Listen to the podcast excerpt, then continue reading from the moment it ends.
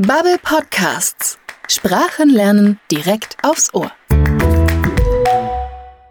Hallo und willkommen zu unserem Podcast auf Sprachreise. Bevor es losgeht, wollte ich dir noch einen Tipp geben. Du kannst diesen Podcast auch mitlesen. Auf bubble.com/podcasts findest du die vollständige Mitschrift und viele Extras zur heutigen Geschichte, zum Beispiel Bilder und Videos.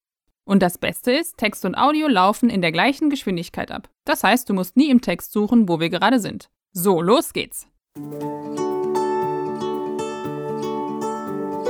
Heute haben wir gleich zwei Reiseziele. Zuerst geht's nach Kenia und dann nach New York.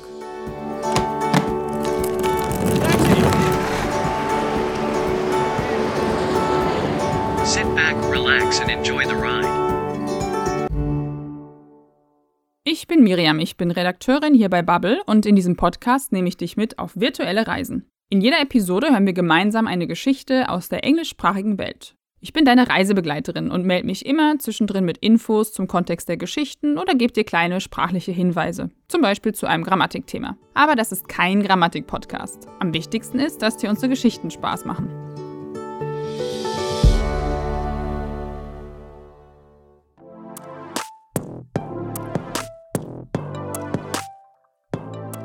Heute erzählt uns Tevin von seiner Kindheit in Kenia und einem lebensverändernden Umzug. Und er erklärt uns, warum Englisch nicht gleich Englisch ist.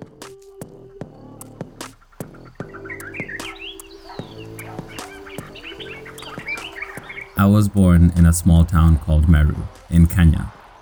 It was just me and my mom. We moved to the capital city, Nairobi, when I was four years old. My mom never had much money. Life wasn't so easy. When I was seven years old, my mom married my stepdad and we moved to a nicer apartment. When I was 13, I took my high school exams. I got into a good boarding school. My life was finally getting better. I did well in school, I had close friends, and even my first girlfriend. I felt like I belonged. Then, just one year later, my life changed again. My stepdad got a job working for the UN in New York. We had to move. I didn't want to go. My life was so good in Nairobi. Why did we have to go now? Gerade als Tevin richtig zufrieden mit seinem Leben in Nairobi war, musste er sein vertrautes Umfeld verlassen. Der kulturelle Schock bei seiner Ankunft in New York war sicher groß. Und wie kam er mit dem neuen Klima klar? In Nairobi sind die Temperaturen das ganze Jahr über schön mild. In New York kann es ziemlich kalt werden. I protested, but nothing changed. We moved to New Rochelle, just north of New York City. We arrived in the winter, and I was shocked. It was so cold. I didn't have a real jacket. I never needed one in Kenya. The next surprise, our new apartment building. It was taller than the tallest building in Kenya. I always knew America was different, but this felt like another universe. And the surprises didn't stop there. Also das Kälteproblem haben auch viele Menschen, die aus anderen Ländern hier nach Berlin ziehen und versuchen, ihren ersten Winter ohne dicke Jacke zu überstehen. I never needed one in Kenya, stellt Tevin fest. Never ist ein sogenanntes Häufigkeitsadverb, auf Englisch Adverb of Frequency. Andere Häufigkeitsadverbien sind always, sometimes, usually, often, rarely. Im Englischen werden diese Adverbien fast immer direkt vor das Verb gesetzt. Im weiteren Verlauf der Geschichte werden dir noch ein paar von diesen Wörtern begegnen. English is the official language of Kenya. All my classes at school were in English, and I often spoke it with my friends and family. So, I thought communication in the States would be easy. We all speak English, right? But when I moved to the US, I learned I was very wrong. Yes, the Americans and I spoke the same language, but communication was hard. It was hard for the Americans to understand my Kenyan accent. It was hard for me to understand the fast American speech and the slang. Es ist wahrscheinlich sehr frustrierend, in einem Land anzukommen und zu denken, kein Problem, wenigstens spreche ich dieselbe Sprache. Und dann zu merken, wie sehr Akzente eine Sprache verändern können. Und bestimmte Ausdrücke in der Umgangssprache sind auch nicht immer leicht zu verstehen. Here are a few stories I always tell about my struggle to communicate. First, our address in New Rochelle was 40 Memorial Highway. But when I say 40 with my accent, it sounded like 14. Every time I took a taxi, the driver brought me to the wrong place. I was usually too embarrassed to say anything. I just thanked the driver, got out, and walked home. I remember the first time I went to a fast food restaurant. After I ordered, the cashier asked me, For here to go. Was that one word? I thought to myself. For here or to go? He said again. Oh, yes, I mean, for here.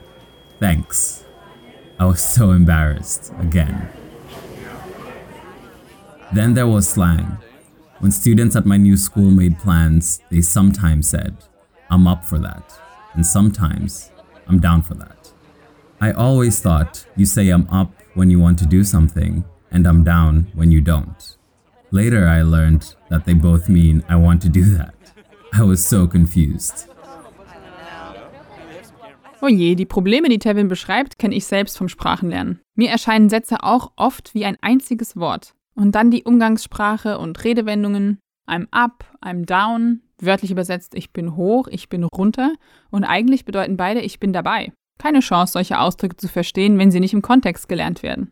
Wie hat es Tevin also geschafft, sich möglichst schnell an das New Yorker Englisch zu gewöhnen?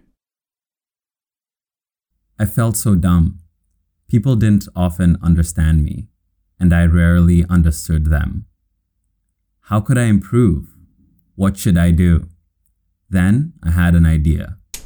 I started watching TV. A lot of TV.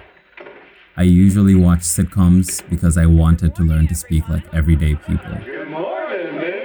So I watched, I listened, and I learned. After some time, my English improved.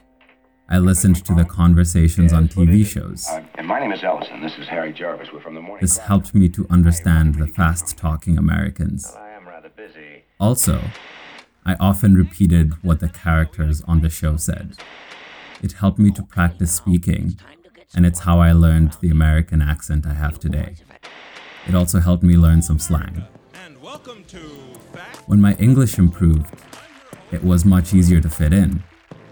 I was more confident, I made more friends, I did well at school, and I learned to enjoy my new home. Tevin hatte keinen leichten Start in New York.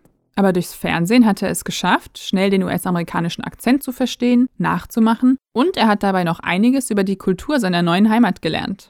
Die Sprache hat ihm eine Tür zur Gesellschaft geöffnet. It was much easier to fit in. Es war viel einfacher, dazuzugehören. Unsere Sprachreise ist für heute zu Ende. Ich hoffe, die Geschichte hat dir gefallen und du konntest die Häufigkeitsadverbien wiederholen. Wenn du mehr über dieses Thema wissen möchtest, dann schau doch mal in unsere Anfängerkurse in der Bubble-App rein. Wir würden uns sehr über dein Feedback zu unserem Podcast freuen. Schreib uns an podcasting@bubble.com oder hinterlass einen Kommentar in deiner Podcast-App. Vielen Dank fürs Zuhören und bis zur nächsten Sprachreise.